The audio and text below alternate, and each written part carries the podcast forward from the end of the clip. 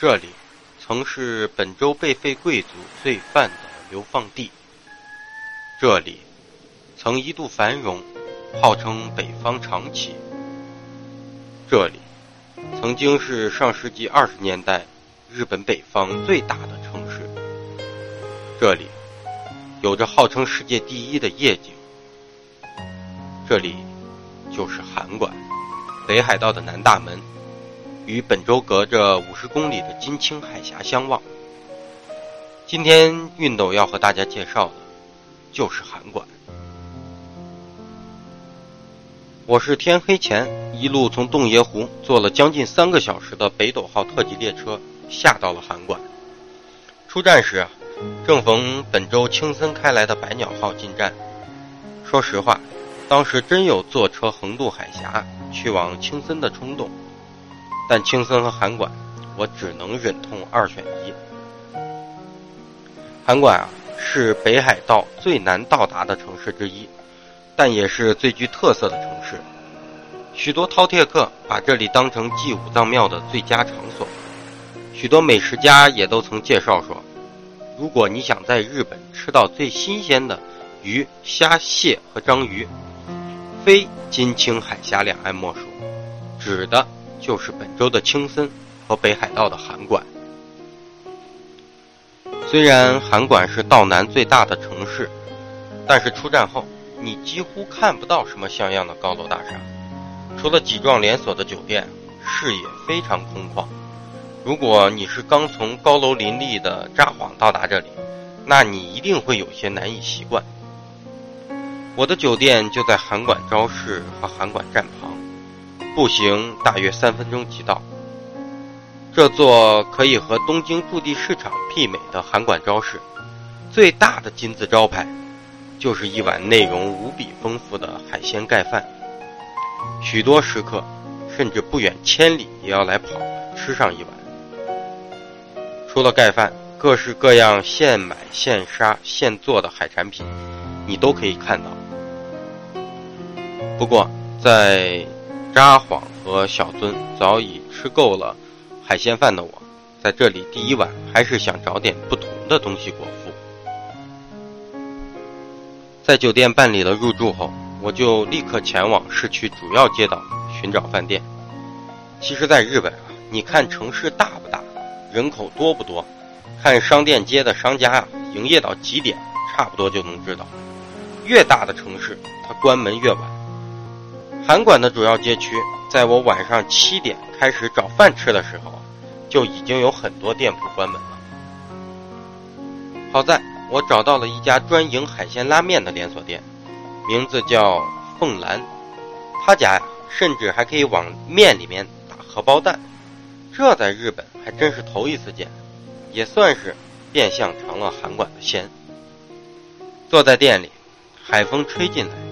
满眼都是醒目的大红色，店内呢，就只能听到一位大爷呼呼噜呼噜的吃面声，安静但一点也不乏味，就像是一杯餐前的开胃酒，越品越觉得饿。吃完后继续逛了会儿街，韩馆的夜呀，不得不说很冷清，偶尔见喝得微醺的上班族三三两两相互搀扶着等车。或是往家中慢慢的踱步，那些灯光昏暗的居酒屋，也只是在开门进出的短暂时间里，你能够听到顺着门缝钻出的嬉笑声，但很快就又归于平静。其实，在我之前的想象中，韩馆即便没有札幌繁华，至少也是旗鼓相当的。但在这里的第一晚，我仿佛走进了一个日本传说中。灯红酒绿的狸猫幻境，有商，有店，有酒，有菜，却唯独不怎么有人。我这个人，旅游的特点就是打鸡血。我从来不会在旅行期间睡懒觉，只要天气好，我都是一大早六点多就会跑出去。看什么不重要，散步、观察，顺带拍照。所以在函馆的第一个清晨，我便独自坐车赶往五棱郭城。作为日本最早开埠的港口，函馆的主要公共交通也是由有轨电车来完成的。函馆市电车，笼统的说就一条线，东起汤之川温泉，西到十字街口，差不多就是函馆山缆车站的附近。那么车呢，到了这里又分成了南北两个岔路，不过开出去的都不多，无论向南还是向北，再往前三站就都到头了。而我前往的五棱郭城，坐的就是函馆市电，在五棱郭公园前下车即可。一八六八年四月，德川幕府呢向维新军投降了，结束了历日本历史上最后一次的国内全面战争。但旧幕府的海军卿，也就是海军总司令，这个人叫甲本武洋。他呢，却拒绝按照投降条件交出幕府的舰队。当时的维新军手中并没有像样的海军，于是呢，甲本武洋呢就率领舰队沿海一路北上逃窜，同时不断收容各地残余的幕府军，并在当年七月到达了湘馆，也就是今天的函馆。当时的香馆是日本最早开放的国际贸易港之一。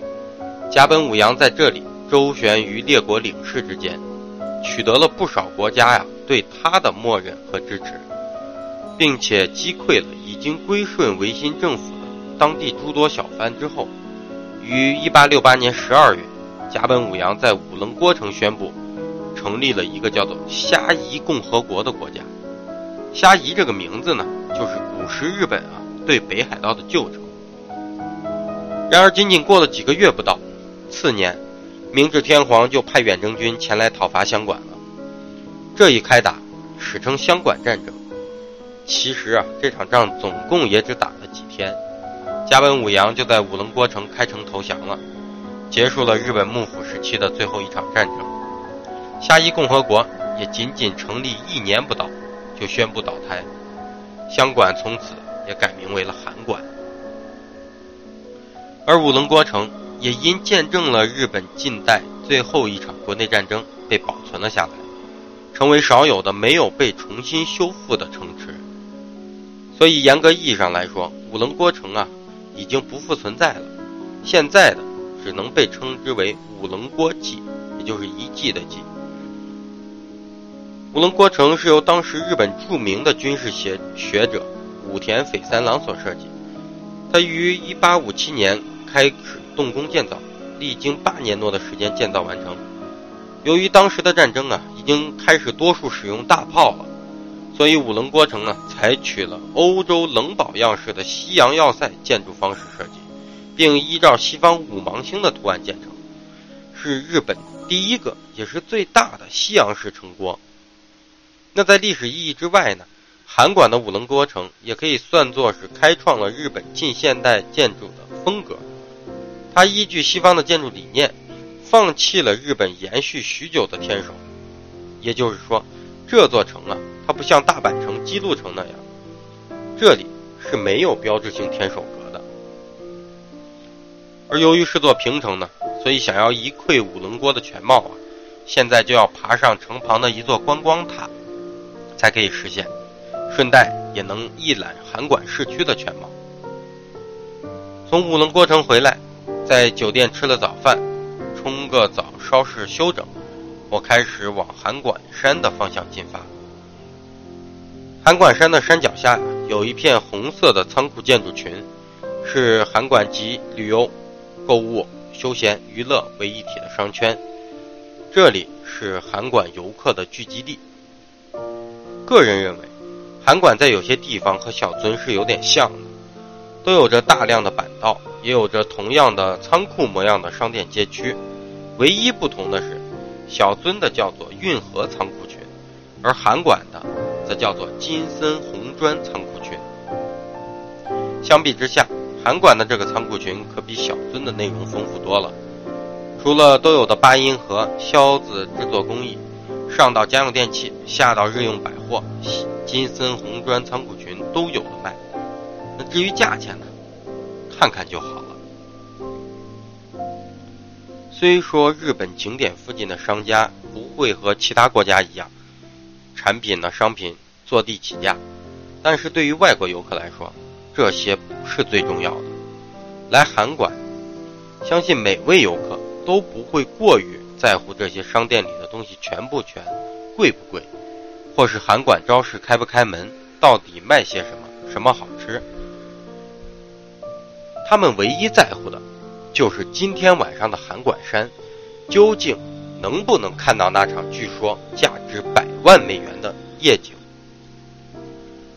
函馆山的夜景和意大利的那不勒斯、香港的维多利亚湾，号称世界三大夜景。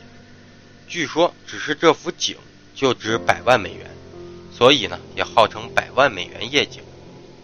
其实啊，想要知道晚上能不能。在函馆山看到夜景，一点儿也不难，因为几乎在函馆市区的各个位置，你只要抬头，都可以一眼看到函馆山山顶的缆车站。所以，如果你今天看得到缆车站，那你上到山顶，也就一定能看到函馆的夜景。然而这一整天对我来说都是不太好的，函馆山顶啊始终藏在云雾中，如果到了晚上还是这样。那我即便上了山，也是看不到夜景的。不过趁着时间还早，我还是决定继续朝着山下的园丁地区前进。园丁地区就是我刚才说的函馆的板道集中地，同时因为这里还集中着大量函馆开埠以来西方人所建立的宗教场所，所以这里也叫做园丁教会区。园丁教会区呢，以住家户和宗教场所居多，偶见咖啡店、眼镜店这类不怎么喧闹的商店。这里呢，几乎可以用人烟稀少来形容。整片的街区看不到几个走路的人，但家家都做得很有情调，满眼的小清新派。年轻人呢，在这里留影纪念是再合适不过。一路往上走，西式建筑越来越多。直到园丁正教堂，这里呢是日本正教会所属的一座东正教教堂，它的钟声甚至还入选日本阴风景白选，我也是头一次听说啊，还有这种阴风景的评选。而到了这里，也越来越接近函馆山的缆车站，我也几乎要放弃登山看景的想法，因为此时雾气都还未散去。然而，老天爷有时候就是调皮，让你不知道该气还是该喜。当我下山，已经快要走回酒店了，回头一瞧，山顶的缆车站居然又能看到了。那这就也就意味着今晚是有可能看到夜景的。那当即啊，我二话不说，在附近顺便吃了点东西，回酒店加了件衣服，因为北海道的晚上，特别在山顶还是很凉的。我就直奔函馆山山脚下的缆车站而去。等我到达的时候啊，函馆山缆车站也可以说几乎是没有人。我买票的时候，售票员还专门从里边搬出一块大板子，里边上面用韩文、中文、英文几种语言写的，说因为今天有雾，可能无法欣赏到夜景，问我是否确定要买票。但是来都来了，那岂有不上去的道理？而事实证明啊，这一晚的确是能看到夜景的，但还是有云雾，整座城市时隐时现，观赏起来尚可，但是想要拍照是有一定难度的。韩馆的夜景为什么美？因为函馆山可以说是一个半岛，站在这里往下看，两边是海，中间是城市。形状有点像一个翩翩起舞的少女，所以函馆夜景的美，美在它的泾渭分明，美在它婀娜的城市线条和身姿，美在入夜后的那万家灯火，美在这静静的夜。函馆的确很静，特别是我独爱的园丁教会区，真的是在这里走上一天呢，都不会觉得厌烦。函馆同时也很热闹，在招市，在金森红砖仓库，在函馆山顶，都是人头涌动。这座城市很巧妙地把闹与静给隔离开了，让不同的人来到这里都能得得到各自的满足。我对这座城市依然抱有愿望，我还想要去不远处的大昭国定公园，我想去汤之川泡泡温泉，我想去立士甲瞭望一下本州，我也想在函馆山上待它半天。我更想坐上百鸟号，穿越世界上第二长的海底隧道，去往青森。总之呢，这是一座停留在日本近现代历史中的城镇，它不曾因现代而繁华，也不曾因过去而古朴。它见证了一个国家从封建社会走向资本主义的最关键节点，也因自己独特的夜景。撩动着全世界的游客。函馆是一座值得至少来两到三次的城市，它不但能够充分满足你的胃，更能满足你想要所有关于旅行的美。